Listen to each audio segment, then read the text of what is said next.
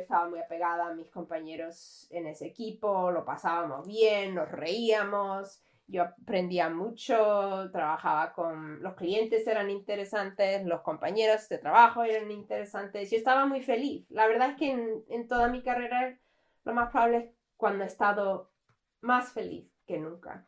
La transformación ah, me, me costó mucho, con muchas dudas de hacerlo o no hacerlo. Y mm, busqué consejos de, todos mis compañeros y mis amigos en el trabajo y ellos también, los consejos estaban muy divididos entre, sí, esta manera de trabajar es, es, es una bendición, tenemos que enseñársela a otros y otros que decían, te vas a matar, esto va a ser una paliza, no lo hagas, no vale la pena.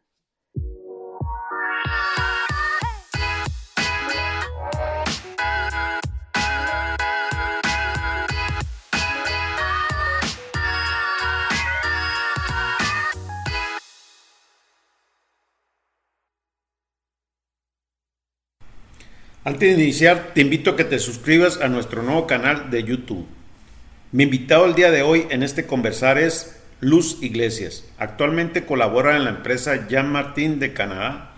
Ha sido el arquitecto de llevar a cabo el proceso de transformación hacia la autogestión, una empresa de 500 colaboradores donde nos comparte su experiencia de seis años.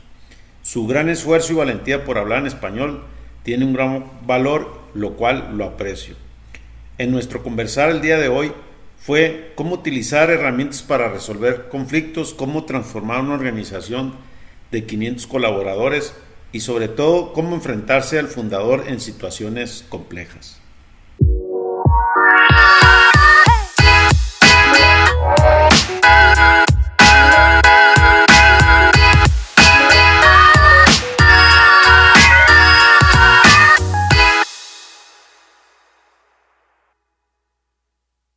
Hola Luz, ¿cómo estás? Bienvenida a este conversar. Gusto de tenerte aquí. Muchas gracias. Muchas gracias, Pancho. Bien, pues que, estoy muy contento de, que estés aquí y, bueno, que tengamos este, este conversar. Y, bueno, me gustaría que te presentes quién eres, qué haces y cuántos colaboradores eh, son y dónde te encuentras. Vale, de acuerdo. Eh, me llamo Luz Carmen Iglesias y mm, aún teniendo ese nombre soy canadiense. Mm, nací en Canadá, me crié aquí, toda la vida he vivido aquí, pero mi madre es española, mi padre es cubano y vivieron 20 años en Venezuela, donde todos mis hermanos nacieron, todos mis hermanos son venezolanos y después em, vinieron a Canadá y aquí nací yo, que soy la más pequeña de la familia.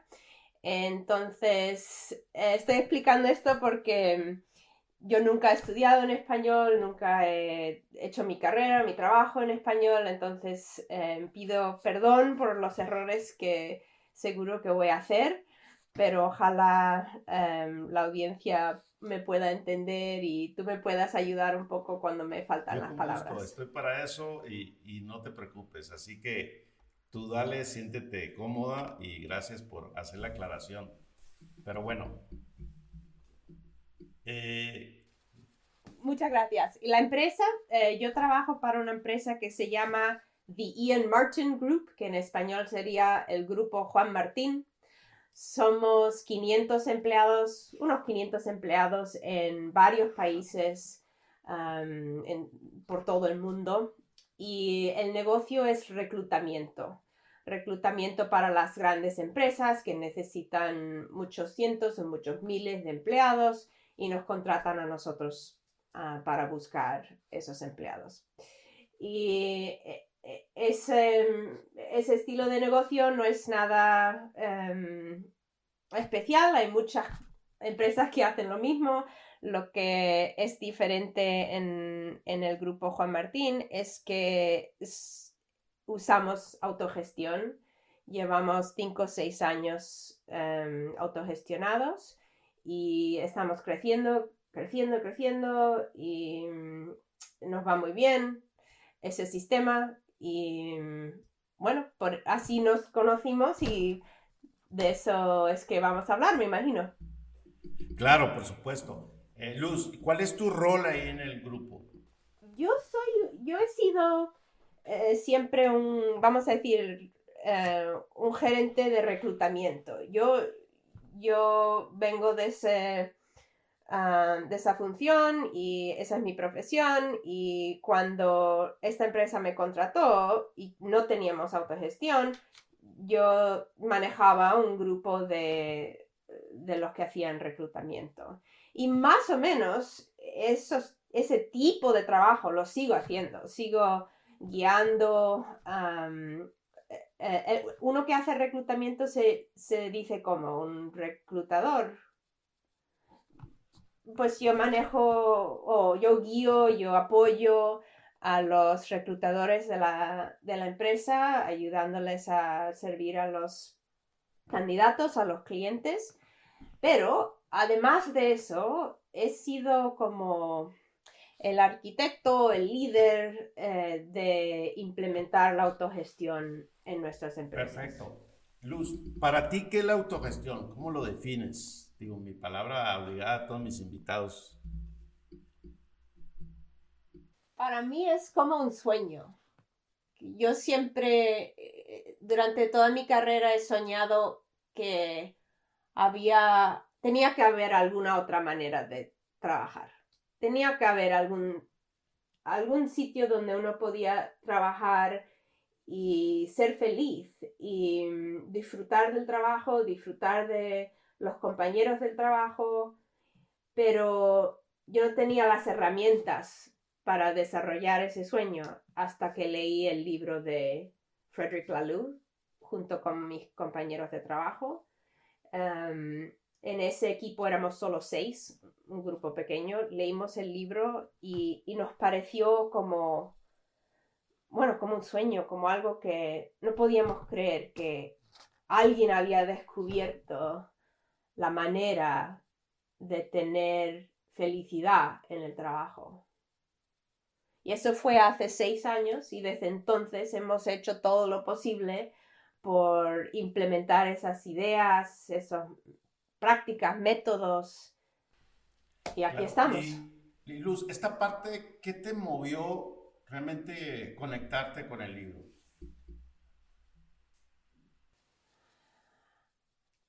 Alguien nos lo recomendó, fue así de fácil. Mira, aquí hay un libro Em, que creo que os em, interesaría a los que estáis haciendo este startup, esta nueva empresa dentro de la empresa madre. Em, y lo leí porque el grupo lo estaba leyendo. Yo no soy alguien que lee todos los libros de negocios y yo a mí, me gusta leer, pero me gusta leer más bien la poesía y la literatura. Pero bueno, leí el libro porque los otros lo estaban leyendo y ahí encontré uh, ideas que como algo que uno ha estado siempre buscando y no pensaba que nunca lo iba a encontrar. Perfecto. Y una vez que leyeron el libro, me gustaría conocer esta parte de la historia, qué sucedió, o sea, cómo, cómo iniciaron, cuál fue el primer paso que dieron después de leer el libro. El primer paso, éramos seis y dentro de esos seis, esto es ridículo, pero dentro de los seis, tres eran gerentes. O sea, cada uno tenía un empleado. O sea, incluso en un equipo de seis personas había jerarquía. Bastante. y bastante. Y em, nos reunimos en, en, un, en, una habitación y... ¿Habitación se dice? O, y en un cuarto y decidimos, bueno, cada uno habló de la lectura y qué le había parecido y uno de mis compañeros preguntó, ¿queréis hacer esto? Y todos dijimos, sí, lo queremos hacer. Bueno, el primer paso, los tres que tenemos los tres que tenemos, em, que somos gerentes, lo tenemos que dejar. Y el 14 de febrero del 2015 oficialmente lo dejamos. y aquí, no sé en México, pero aquí en Canadá ese es el día de San Valentín. Y bueno, la verdad es que no tenía nada que ver, pero para nosotros fue como reemplazar el día de San Valentín con el día en que empezamos la autogestión. Y en inglés le pusimos el nombre Valentine's Day y, sigue siendo algo que celebramos todos los años. Interesante. Y, con eso lo ¿Y qué sentiste tú cuando fuiste parte de ese grupo que decidió dejar la jerarquía? Energía, em, creatividad. Em, a mí me encantó y la verdad es que dentro de ese grupo pequeño no fue difícil. Teníamos, em, teníamos tensiones, teníamos, cada uno tiene sus ideas o su manera de pensar y, no es que todo fue súper fácil y no hubieron tensiones, sí hubieron, pero no fue, la verdad es que no fue súper difícil.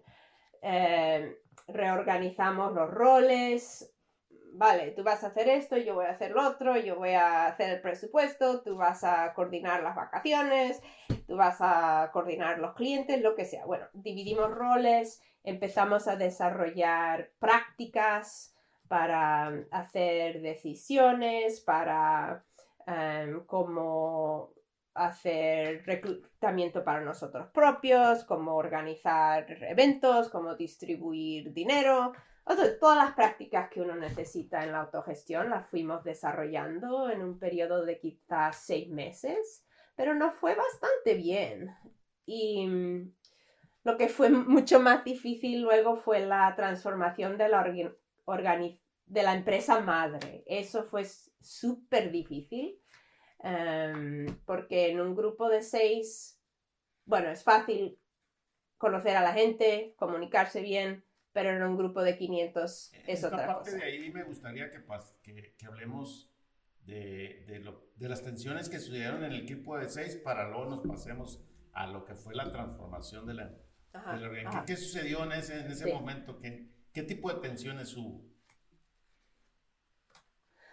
Una tensión es cuando, cuando estás implementando un sistema nuevo, cualquier problema que hay en el negocio, uno dice, ah, bueno, es, es la culpa de, de las prácticas, es la culpa de la autogestión. Pero eso no hace sentido porque todas las empresas, todos los equipos tenemos problemas. Un cliente que cancela una orden, otro que no la paga, o un, empleado que hace algo que no está bien. O sea, los problemas existen en todas las empresas. Pero cuando estás implementando un sistema nuevo, especialmente los, los ejecutivos, los gerentes de la empresa madre, decían, oh, eso es porque estáis probando este sistema nuevo. Y eso, es frustrante porque, bueno, porque problemas siempre hay. Y esta parte que comentas ahí, que cuando lo estaban validando la gestión de, este estilo de, empresa TIL, eh, este señalamiento dicen, ah, es que porque lo estás haciendo, estás haciendo algo nuevo, por eso está sucediendo. Y, creo que hay como esa confusión, porque yo digo que siempre hay problemas en las organizaciones, en la mía también existen, y, y luego de repente uno como que eh, la energía se va sobre eso y eres como señalado, ¿no? Eh, esto, por hacer esto, está pasando esto, ¿no? Y creo que ustedes también lo, eh, vieron en ese momento y me identifico bastante en, en, este, en este comentario que haces. Sí, sí, sí, exactamente. Y otra tensión parecida es que mm, algunos dicen, bueno, pero tenemos que trabajar en el negocio. La, autogestión es como otra cosa. Bueno, si tenemos tiempo, vamos a investar, eh, vamos a trabajar en eso. Pero lo importante es el negocio, lo importante es el servicio a los clientes y em, porque eso es lo que lo que paga las... La nómina, el trabajo, de todo. Sí, sí. Sí, y yo siempre lo he visto de otra manera, que es, por ejemplo, si yo te invito a mi casa, Pancho, y te sirvo un bistec, o, te ofrezco, ¿quieres bistec o quieres pollo? Bueno, eso es una... Tú, a ti quizá te gusta el bistec, quizá te gusta el pollo, quizá no te gusta ninguna de los dos, quizás es vegetariano, pero bueno, esos son todos em, opciones. Pero si yo te sirvo un bistec y te digo, ¿quieres el bistec o quieres el, un cuchillo y un tenedor? Eso no es una... Eso no es... No hace sentido. Para comerte el bistec te tengo que dar un, tenedor y un cuchillo. Entonces yo, cuando empezamos la transición de la organización de la empresa madre, eso es lo que yo le decía a los jefes. Eh, ellos decían, bueno, bueno, vamos a, vamos a solo comernos el bistec. Y yo decía, sí, te hacen falta el cuchillo y el tenedor. Y bueno, no sé si servía mi analogía, analogía analogía, pero yo, yo lo veo así, que uno es la herramienta y el otro es lo que estás intentando hacer. ¿Y esto les hizo sentido en ese inicio cuando tú lo compartías? Algunos sí, algunos no. Y esa tensión de, bueno, no, no podemos... no podemos involucrar demasiado en la, autogestión porque tenemos que trabajar, tenemos que hacer el trabajo y, ganar el dinero. Yo creo que esa tensión es falsa, esa, esa manera de verlo a mí no me hace sentido, pero a otros sí les hace sentido y no, no cambian esa perspectiva. Entonces, en esta parte de, cuando esto logran consolidar este equipo de seis, ¿en qué momento, en qué año sucede? ¿Y cuándo festejan que ya duraron seis meses para hacer las prácticas, para implementar y luego de ahí qué sucedió? Ese equipo sigue, em, sigue yendo muy bien y para nosotros es al revés. El, 14 de febrero 2015 fue el día que nació la autogestión en ese equipo y ha seguido eh, durante los seis años. Eh, después, hace cuatro años, entonces vamos a decir en el 2017 más o menos, el dueño de la empresa vino eh, y me preguntó si yo quería ayudar si, yo pensaba que era el momento de hacer la transformación para la empresa entera. Y fue, esa decisión fue dificilísima para mí, porque yo estaba, yo estaba feliz en mi, en, ese, en esos tiempos éramos, no sé, ya no éramos seis, éramos 15 o 20.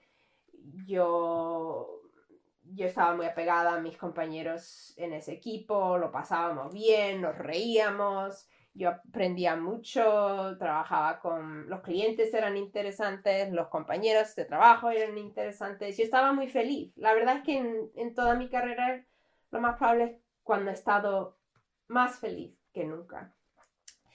Eh, y yo sabía que en la empresa madre había muchos que iban a resistir la transformación.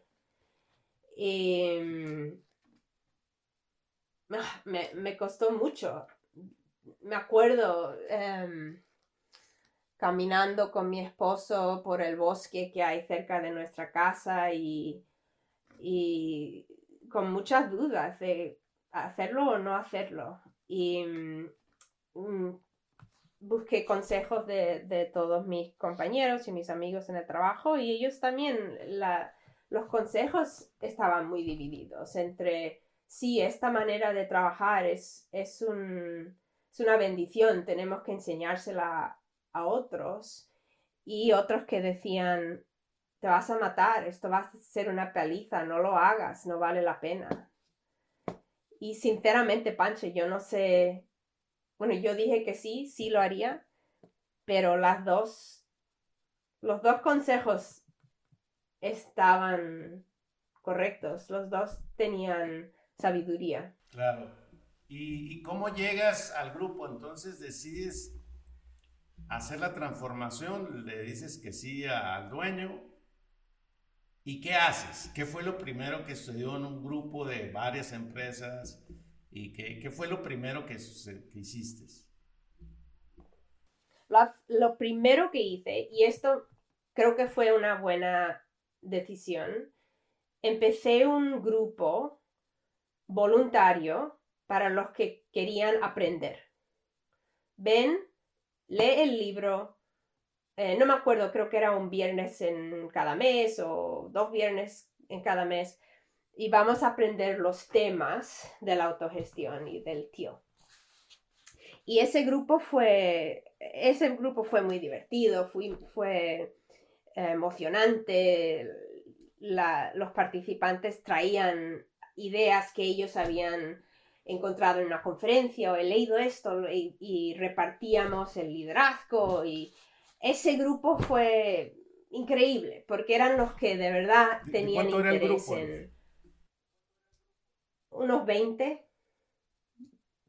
algo así me acuerdo había una mujer Diane en ese grupo que cuando se unió todavía tenía muchas dudas sobre la autogestión, le parecía que, no iba a servir en nuestra empresa.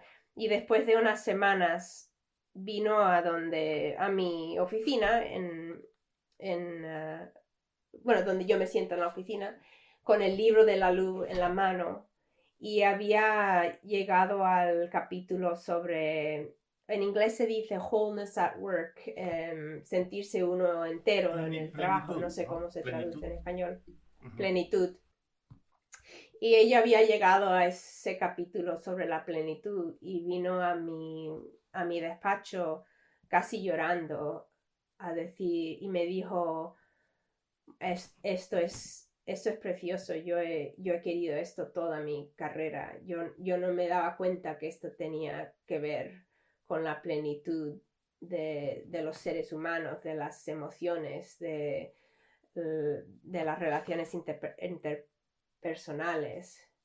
Y al final de esa conversación me dijo esto, bueno, esto es una expresión en inglés, pero quizá hay algo parecido en español, que no se puede poner la pasta de dientes, no se puede volver a meter en el tubo. Y eso me, eso me chocó mucho. Eh, cuando estas ideas salen del tubo, no se pueden volver a meter. Puede regresar, Uno no se puede regresar al tubo. No se puede regresar. Ni las emociones. Exactamente. ¿Y, por qué crees que sucede? Cuando ¿por qué crees que suceda eso? Ese es un tema que, que me llama mucho la atención. Cuando uno aprende a, ser un adulto, a ser un ser humano, con todo lo que conlleva, todas las emociones, todos los deseos, todo lo que representa ser un ser humano. Y puedes hacer eso en el trabajo. En mi opinión, es imposible volver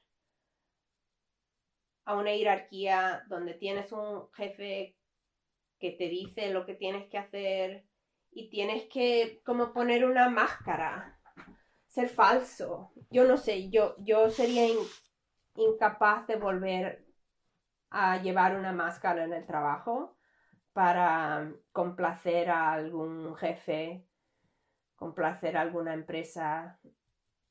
Y, y yo creo que hay muchos aquí en, seguro en mi empresa que lo ven igual y por eso, por eso luchamos tanto para que nuestra empresa em, tenga, que progrese y em, que vaya bien, porque no queremos, no queremos trabajar en ninguna otra empresa, no queremos volver a la jerarquía. Claro, no quieren regresar al tubo de la pasta, ¿verdad? No. Entonces, esta parte de llegas y, formas este grupo y de ahí, ¿qué, es la siguiente etapa que haces? Después del grupo voluntario, hubo un momento que eh, el jefe del negocio... ¿El jefe te refieres al dueño? Um, hizo un... No, al como al director, al, de la unidad. Sí, sí. como, una, como el director general dentro de, la jerarquía. del negocio. Sí. Em, hizo un, presupuesto, se dice, un, eh, que creo que era en el primero de, enero del 2019 o no sé, o del 2018, ahora me olvido exactamente cuándo fue, que todos los que tenían em, poder en la jerarquía lo dejaran. Y entonces así fue que hicimos oficialmente el cambio.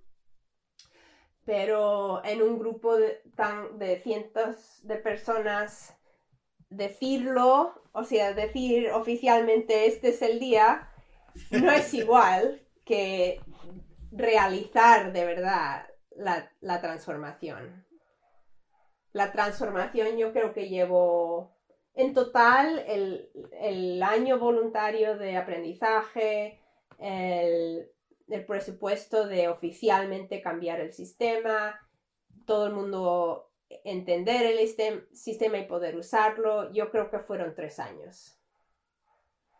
Y ahora, ahora ya, yo diría que ya no estamos transformando. Claro, siempre estamos mejorando las prácticas o enseñándolas a gente que viene, pero esta es una empresa autogestionada, tenemos los sistemas, tenemos las prácticas, y si alguien no quiere trabajar así, bueno, no hay problema, pero aquí no va, no va a encajar. ¿Por qué comentas y me llama la atención de que ya no están transformando?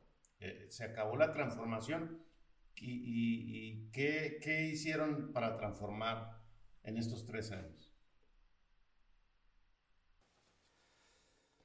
Mucho entrenamiento. Em, desarrollamos las prácticas que hacían falta. Algunas las, em, cogimos de la empresa pequeña donde habíamos primero desarrollado la autogestión y las adaptamos para la empresa madre. Otras cosas tuvimos que desarrollarlas desde el principio. y, lo más importante es vivirlo y vivirlo juntos. Y eso, eso produce muchísimas tensiones, conflictos, eh, problemas, em, transformaciones personales.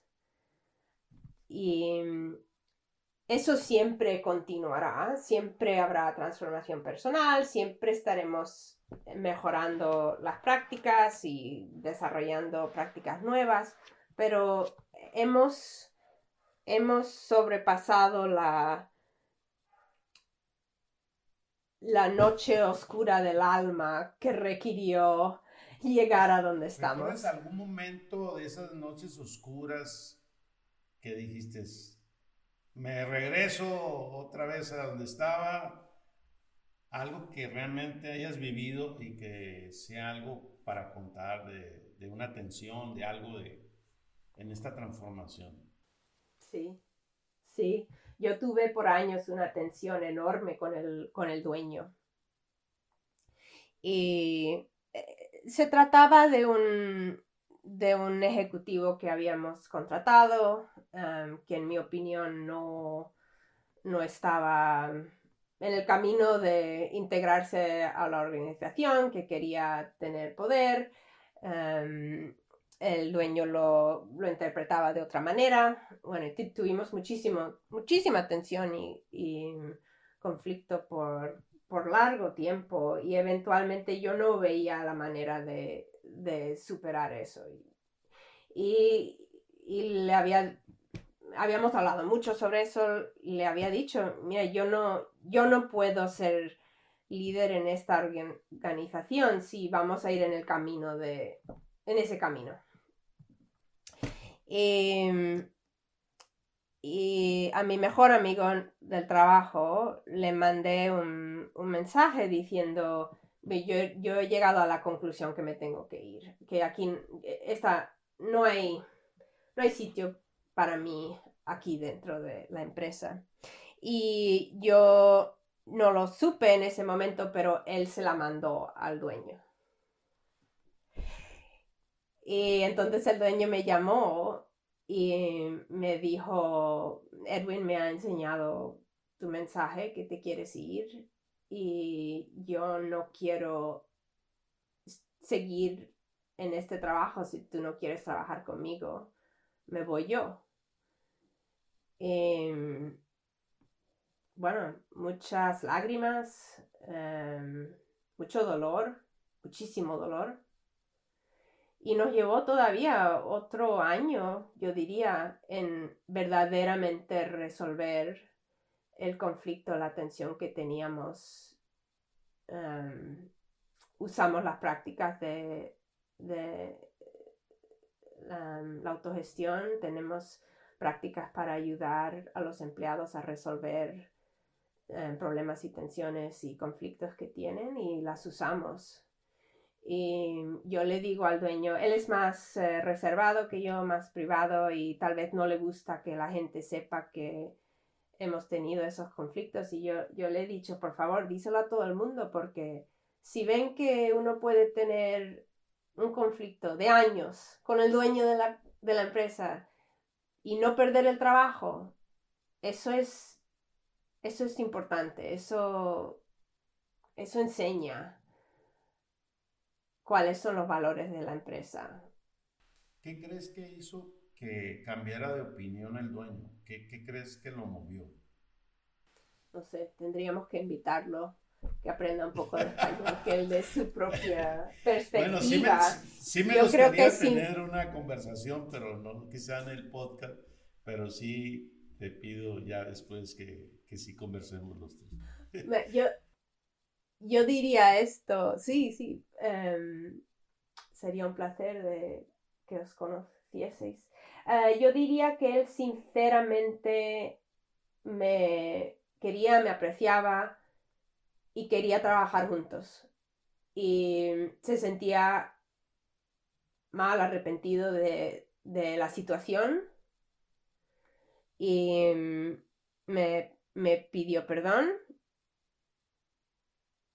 pero yo creo que para él lo que importaba era la relación interpersonal, lo que él, él valora son las personas. Yo sé que cuando la, empresa tiene ofertas para, para comprarla, eh, él dice, bueno, te puedo vender mi empresa, pero entonces me faltarían mis amigos. Y yo creo que es, así es como él ve las cosas. Para él su empresa son sus amigos, son sus compañeros. Y yo creo que él quiso em, reparar esa relación. Y bueno, en eso hemos estado luchando. ¿Cómo lograron resolver el caso de, de, esta persona, de este ejecutivo, que fue uno de los temas que llevó la atención ¿Qué hicieron con él? ¿Se los pidieron? ¿Se quedó? ¿Aplicó los, las prácticas y los principios? Sí, usamos las prácticas em, para eh, que él tuviese la opción de cambiar, em, cambiar tanto en, aprender la autogestión y usar las prácticas, pero también habían problemas en el en el trabajo que estaba, que él era responsable por, por ese trabajo y eventualmente se fue. Y creo que el proceso fue muy difícil para él, para nosotros, para todo el mundo. Y ahora hemos madurado mucho, creo, en nuestra habilidad de nuestras prácticas relacionadas con, con eso, con terminar una relación con un empleado. ¿Tú qué aprendiste de este caso entre lo del dueño y este, este, este compañero? Yo el, eh, yo el error que hice fue tratar de complacer a otros en vez de ser fiel a mi manera de ver el mundo. Y cuanto más yo intenté de, bueno, pero yo quiero a esta gente, yo, yo quiero que todo vaya bien, yo, yo quiero eh, trabajar aquí, yo quiero estar juntos. Cuando más, cuanto más yo, yo intenté eso, más tuve que eh, ignorar lo que yo de verdad creía. Tus principios, tus valores, tu, Y tu esencia, Sí, tu, sí, tu propósito de vida. sí, sí, y mi manera de ver las cosas. No que eso sea correcto, no que haya solo una manera de, ver las cosas, pero yo estaba segura en, dentro de mí que esa situación no iba a corregirse, que no iba a resultar bien, que iba a poner en... que iba a ser muy mala para la, para la empresa, para la organización. Entonces mis opciones eran, o bueno, traté de, de interferir y de, y de que no pasasen cosas malas relacionadas con esa situación y cuando fallé debía de haberme ido cuando, cuando no podía hacer los cambios que, que yo pensaba que eran esenciales. Has hablado de una parte bien importante y, y que me gusta, que es la transformación personal siempre existe y siempre va a existir y para hacer autogestión tiene que ver. ¿Qué tan importante para ti es esta transformación personal en cualquier organización? Bueno, la transformación personal es, es increíble, es un, bueno, en inglés diríamos es un regalo, pero es como una bendición, es algo mágico, tener la oportunidad de crecer uno mismo, de enfrentar problemas y ah, Sí, ¿Temores miedos, No. incertidumbre. ¿Sí? Miedos, miedos, miedos. Tener que enfrentarse en eso y, y sobrepasarlos y crecer y aprender, eso es una gran, gran bendición de trabajar en un sistema como este. En otras empresas también, también creces, también aprendes, también tienes que enfrentar problemas, pero no es lo mismo, no sé no es, em, es. Es como parecido, pero mucho más pequeño. Ya. Y fíjate que en la vida real, en las organizaciones, y, porque, y lo voy a hablar por mí, eh, todos nos enfrentamos a ese vacío de que si estamos en el lugar indicado, que si en qué momento nos debemos de ir. Y yo creo que en el día a día, y, y ahorita una reflexión en mi organización, ¿cuántos de los que estamos, que es mi equipo, pues no están bien? O están porque deben de estar, pero no están porque tienen esta plenitud y esta transformación personal. Y creo que a todos nos pasa, eh, y lo he comentado aquí en varios episodios, en mi caso eh, estoy en la transición de la coordinación, estoy dejando la operación de mi empresa. Y entonces no sé si fue el momento, es, fue hoy, ¿no? A lo mejor había tenido que ser hace dos años o tres, pero hoy me siento feliz por lo que está pasando y, y también soy cuestionado si por qué me debería ir. Entonces también como fundador vas aprendiendo eh, el estar y no estar, ¿no? O sea, porque la gente te ve ahí, estás ahí, eres, eres, eres una figura y yo, yo, lo entendía, ¿no? Pero, pero yo lo veo bien, digo, es que yo no me voy a ir, este, me voy de la operación, pero estoy ahí eh, con la visión, con la estrategia, apoyando, pero todo se, se interpreta, inclusive hasta eh, nos estás abandonando, ¿no? Y, y, yo digo, no, no se abandono, yo que estoy en esta transición personal, y ahorita que hablas de, de transformación, y, y, son cosas que no puedes explicar, ¿no? Porque a lo mejor no, nadie me entiende, pero, pero creo que me identifico en esa parte también contigo y, y se me hace muy, muy, muy interesante. ¿Cuáles son los retos y desafíos que tienen hoy, que ves hacia adelante en la organización? De todo lo que has pasado, que se me hace espectacular tu historia. Se me ponen, acá en México decimos como, Dios de, eh, me, me conecté bastante con las emociones. Mm. Para contestar la pregunta tengo que buscar qué son retos. Y desafíos es, y desafíos. En, inglés no sé, pero desafíos, challenger, ¿no? cambios. Ah, sí. Sí. Yo, yo, no sé inglés, eh, Luz. Sí. Challenges, sí, sí, sí. No, no, nos entendemos. Yo, yo tengo aquí Google Translate abierto para, para ayudarnos. Em, estamos creciendo una, una locura.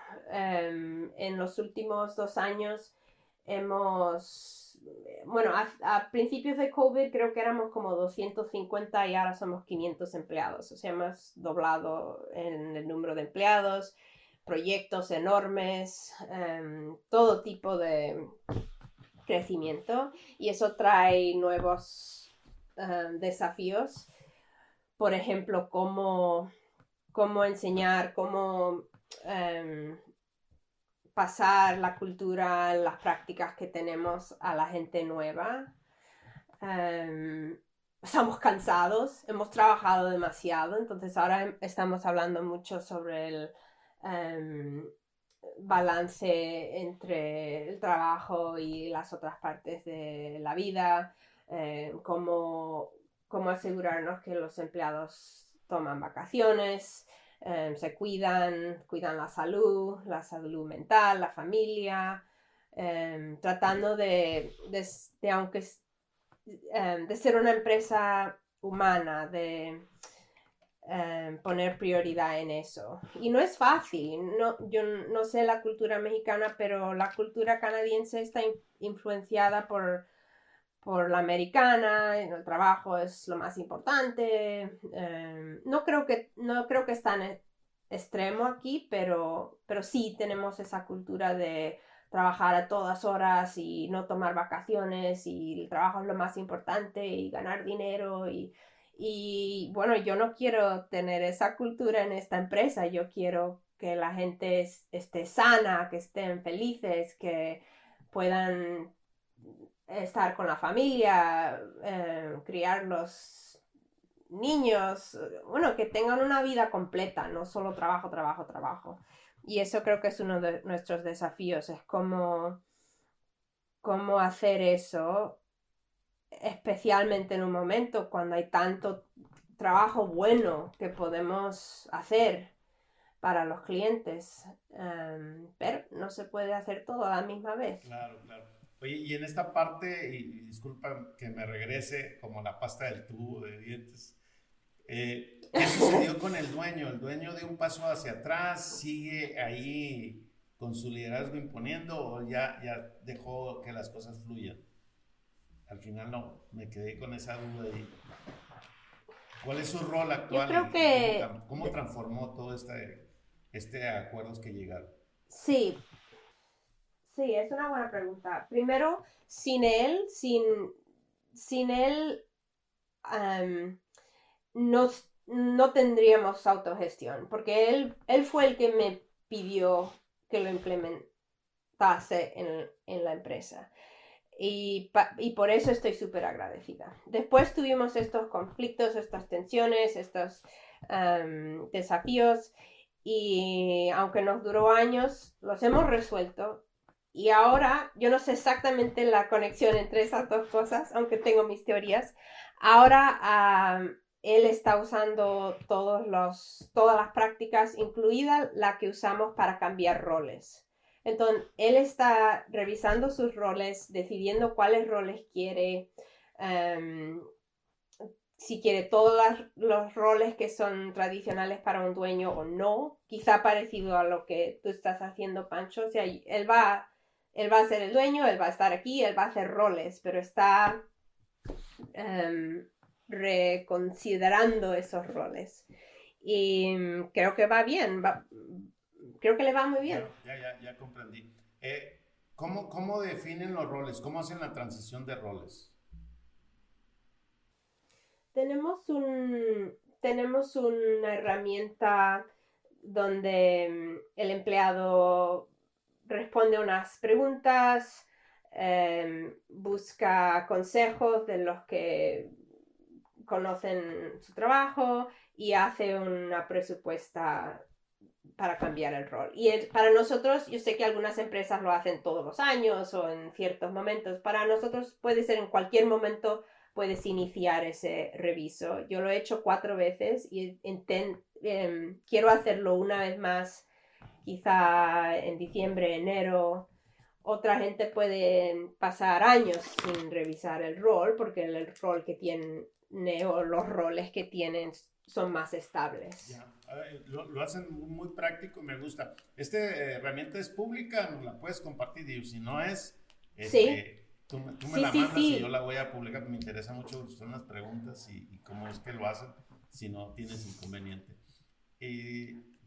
Ninguno, todas nuestras prácticas están en la red, son totalmente abiertas porque queremos que otros las, eh, las cojan, las adapten para otras situaciones. Claro, claro, excelente. Eh, Luz, eh, para ti, ¿cuál sería el mensaje que le mandarías a, colaboradores o empresarios o fundadores de empresas para que vean esta parte de la autogestión, los beneficios ¿Qué, recomendarías y cuáles serían los beneficios que ustedes han recibido y que tú has recibido? Bueno, yo, yo no soy muy buena vendedora, Pancho. Primero, yo no, yo, no, trataría de vender el sistema. Tú ya me vendiste la historia y yo ya te la compré. Y eso es verdad, y aquí está grabado. Bueno, ah, pero la verdad es que a mí no me gusta convencer a la gente. Pero les, les puedo decir con total Em, honestidad. Es muy bonito, es muy humano, es muy difícil. Y por, lo menos en el caso del grupo Juan Martín, yo les enseñaría nuestra, nuestros resultados financieros. Que el, deporte aquí en Canadá, eh, eh, los canadienses son apasionados por el hockey de hielo. Y entonces hay una expresión aquí que hemos crecido como, como el, palo del hockey del hielo es en forma de, como una L. Entonces, esos resultados los hemos tenido porque por la autogestión, porque los que trabajamos aquí luchamos y luchamos y luchamos porque la empresa suceda. Sí, sí, suceda porque se lleve a cabo. ¿Sí? porque no queremos, no queremos perder los trabajos, no queremos ir a trabajar en algún otro sitio. Entonces, bueno, vamos a hacer todo lo posible porque la, empresa suceda y podemos, podamos seguir trabajando aquí. incluido cuando empezó la pandemia, fue, fue un tiempo muy duro para nosotros, pero estábamos nos hicimos la meta de no, perder em, trabajo si no perdimos ni uno. Em, porque, bueno, las personas es, lo más importante. Mencionaste una palabra y, creo que yo también me identifico con esa palabra que es difícil. ¿Qué se requiere para pasar esa barrera de lo difícil? Coraje coraje. Y el coraje para decir la verdad.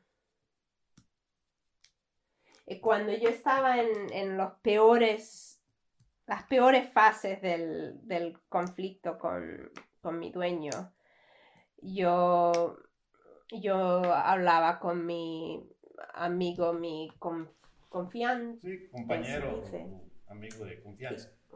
Sí. Em, él me decía, pero tú tienes el coraje para decir la verdad al poder.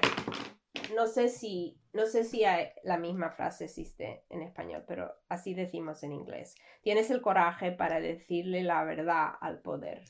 Y yo le dije, yo no quiero es, yo no quiero ese em, don yo no lo quiero, te lo devuelvo, que lo haga otro, es horrible, yo quiero un don divertido como ser, you know, ser em, muy agradable o no sé, otra cosa. Yo no quiero tener el coraje para decirle la verdad al poder.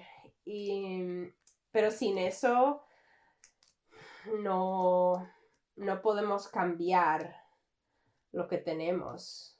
No podemos transformar y abrir nuevos caminos. No puede salir la pasta del tubo. Claro, y totalmente de acuerdo. Eh, quiero ser respetuoso con tu tiempo y, me gustaría preguntarte con qué te gustaría cerrar este episodio.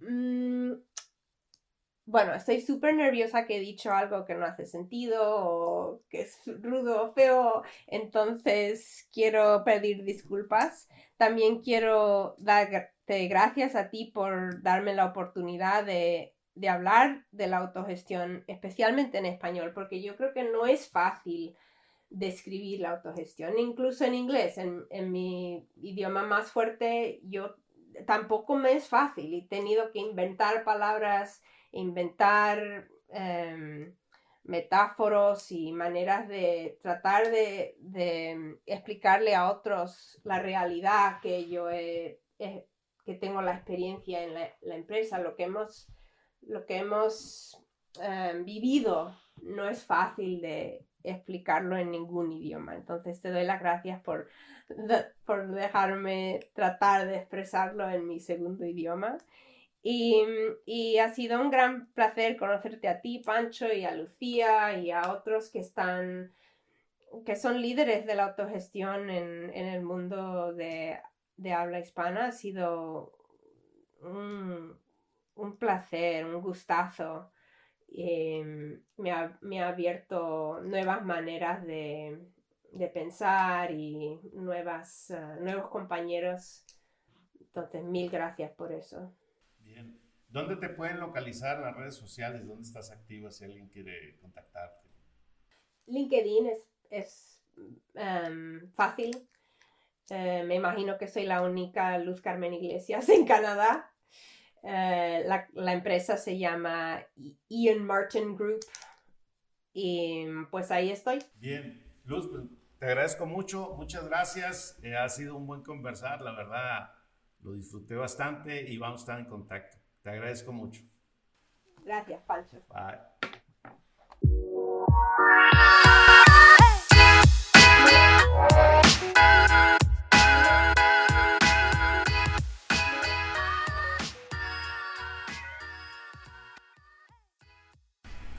Mi aprendizaje es, la autogestión es muy bonito, es muy humano, pero muy difícil.